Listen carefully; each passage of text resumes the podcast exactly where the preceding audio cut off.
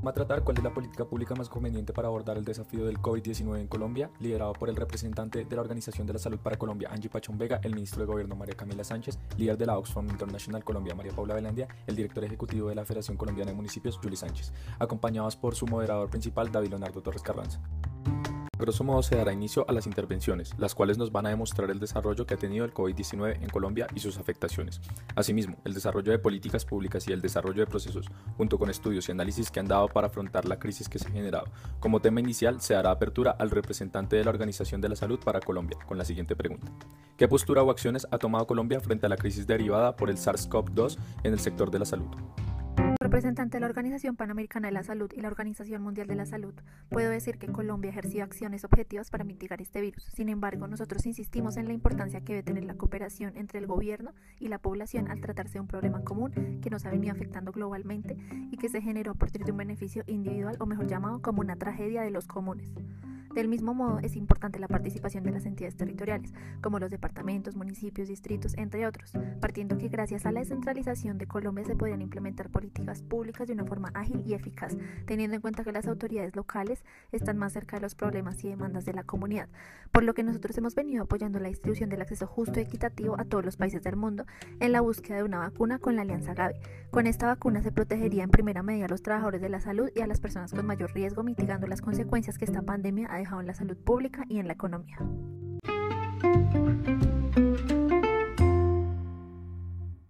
¿Qué estrategias y planes han surgido para afrontar el COVID-19 en Colombia y cómo se ha manejado el papel del desarrollo a nivel social en cuanto a la crisis?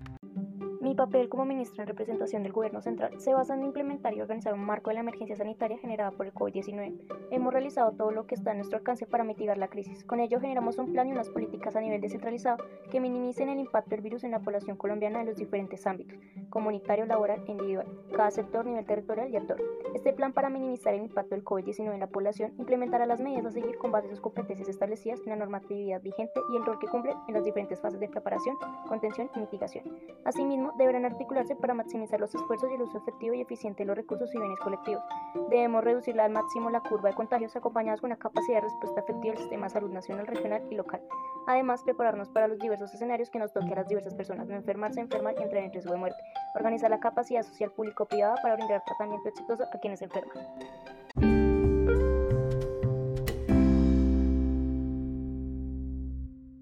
¿Cómo piensa implementar y desarrollar planes y estrategias para la contribución del país?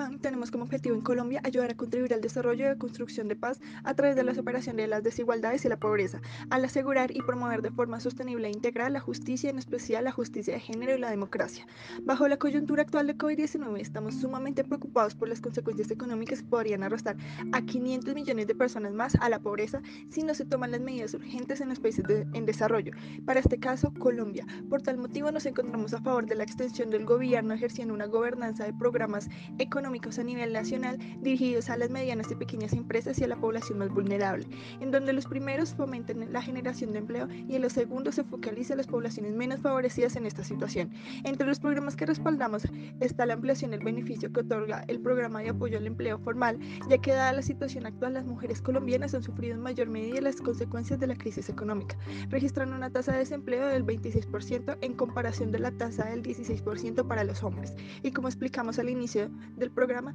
Oxfam tenemos como objetivo ayudar a mitigar estas disparidades de género. ¿Cuál es el objetivo a desarrollar en representación de la Federación Colombiana de Municipios?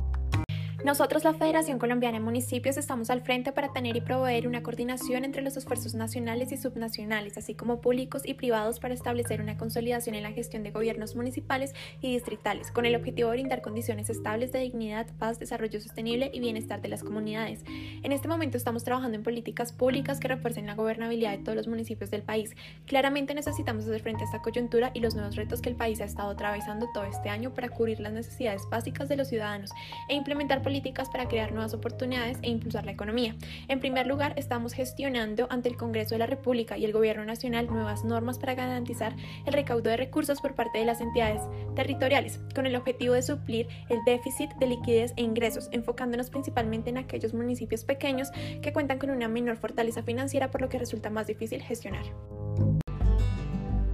Agradecemos su asistencia al día de hoy para los invitados y a los representantes de cada organización.